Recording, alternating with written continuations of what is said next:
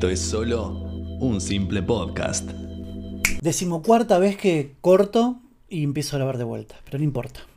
¿A vos te pasa que cada vez que comenzás a lavar los platos te mojás la parte de la cintura de la remera? ¿O yo soy el único boludo que le pasa? No me quiero sentir solo. Si te pasa, por favor, con el hashtag un simple podcast en Twitter, hacémelo saber.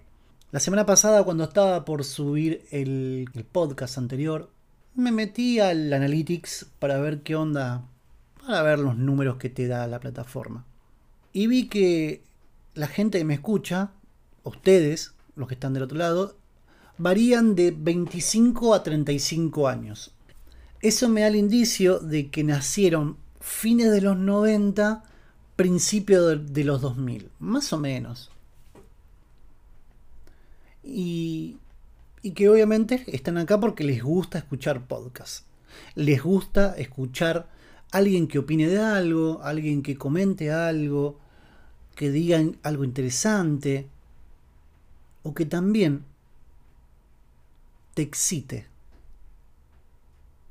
Obviamente con mi voz no voy a poder excitar a nadie y ni tampoco vengo acá a hacer ASMR sexual ni leerte un cuento erótico pero si estás entre ese rango de edad, me gustaría que compartamos algo. Y si no estás dentro de ese rango de edad, bueno, no importa. Eh, te vas a enterar.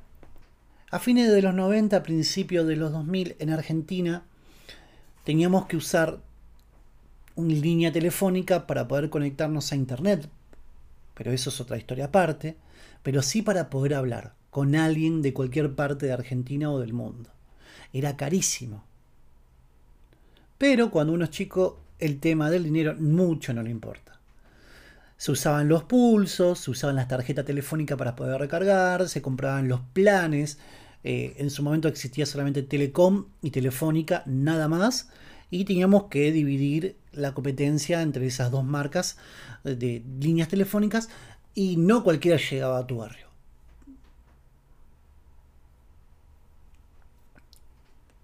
Entonces,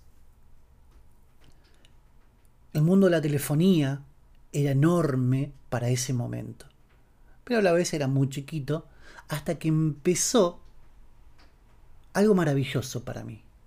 Era maravilloso.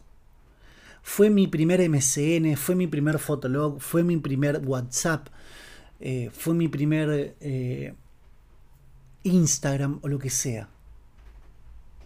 Y estoy hablando de los 0600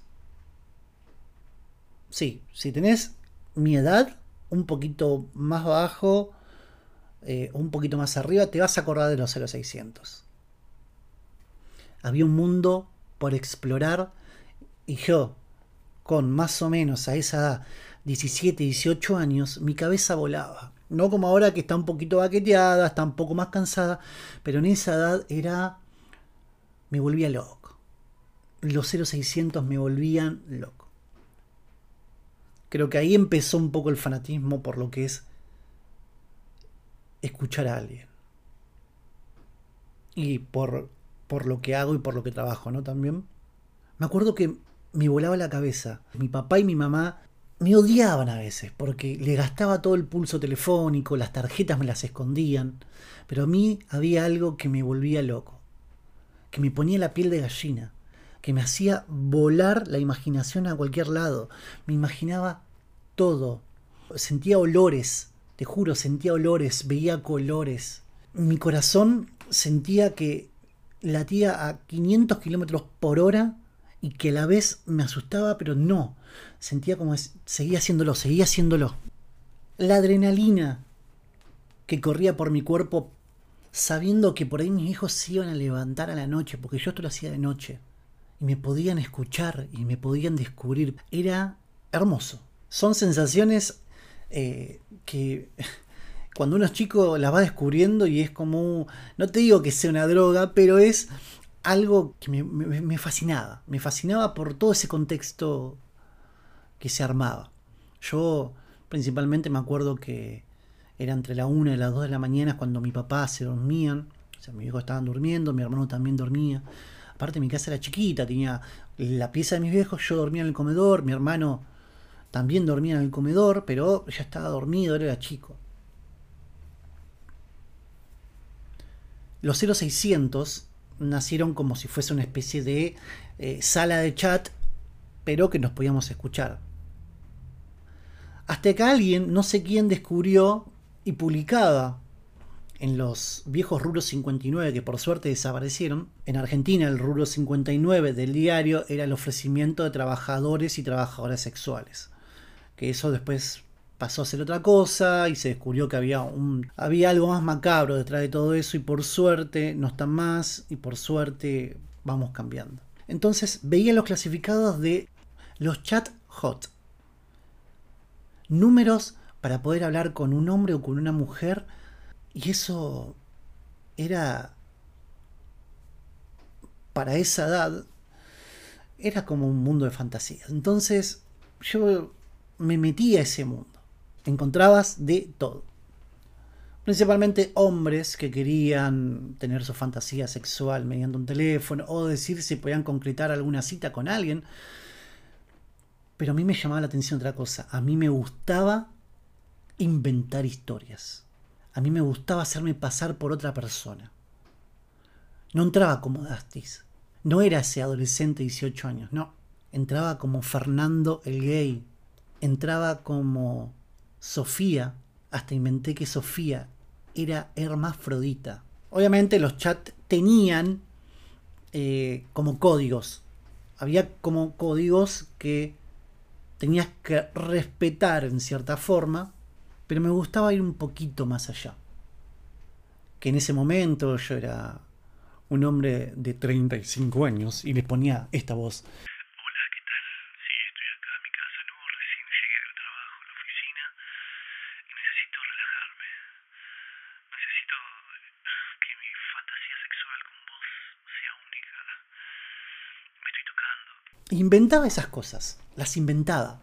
Que en realidad no estaba haciendo nada, inventaba a jugar.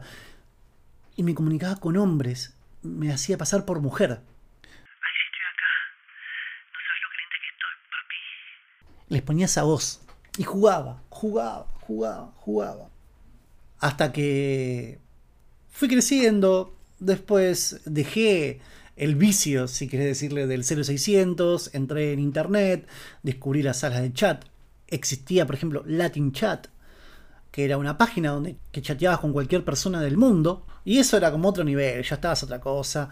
Me acuerdo que me que conocía gente de Venezuela, de Ecuador, de Honduras, un desquiciado. Estaba barro ese mundo. Esa fantasía se me había derrumbado. Porque me enteré que la gente que estaba del otro lado eran trabajadores y trabajadoras que hacían la mímica e inventaban también historias. Le pagaban por estar del otro lado de la sala del chat, por ahí con los auriculares, limándose las uñas, jugando al solitario con la computadora. Se me había caído literalmente toda la fantasía. Pero, ¿a quién no le gusta escuchar fantasías e historias? ¿A quién no le gusta jugar el papel de ser otra persona o identificarse con lo que le están diciendo? ¿A quién no le gusta erotizarse un ratito con algunas palabras, con algunas cosas que te dicen y volar un poco la imaginación? Redondeando todo esto, es que todos los que escuchan este podcast, creo que nos pasa eso, ¿no? jugamos a que esto es un 0600 y escuchamos la historia de alguien, la opinión de alguien, capaz porque nos erotiza, capaz porque nos gusta, no sé. La pregunta es, ¿por qué escuchas esto? Es una pequeña reflexión, pero se me vieron estas ideas mientras veía los analytics, las edades y sobre todo porque donde vivo, cada tanto una pareja abre la ventana, hacen el amor, tienen relaciones sexuales, expresan su, su cariño, se dejan llevar, disfrutan el placer de hacerlo y se escuchan todo el edificio. Y yo creo que de ahí, creo que desde el 0600 Hot, uno siempre está escuchando algo. Y en este caso, cada vez que pasa eso en mi edificio, me hace acordar también a cuando inventaba historias en una línea telefónica y había alguien que escuchaba. Nos comunicamos con el hashtag Un Simple Podcast en Twitter.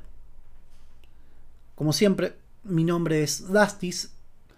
Y para todos los que estén del otro lado, buenos días, buenas tardes, buenas noches, porque en cualquier parte del planeta en este momento es de día, es de tarde o es de noche. Adiós. Soy Andrea, pulposa y fogosa. Busco sextoy. Soy Almagro, tengo 22 años y busco chicas para salir a bailar. Me gusta mucho la cumbia. Soy Sofía, soy de Zona Norte y me gustaría conocer un nombre, una persona especial para pasar muy buenos momentos. Un metro noventa, musculoso, morocho, de ojos verdes. Cuido mucho mi aspecto y por lo general busco mujeres que también lo hagan. Me gusta el teatro. Hola, soy Ginger. Me gustan los hombres calentones. Quedarme toda la noche encerrada en un cuarto.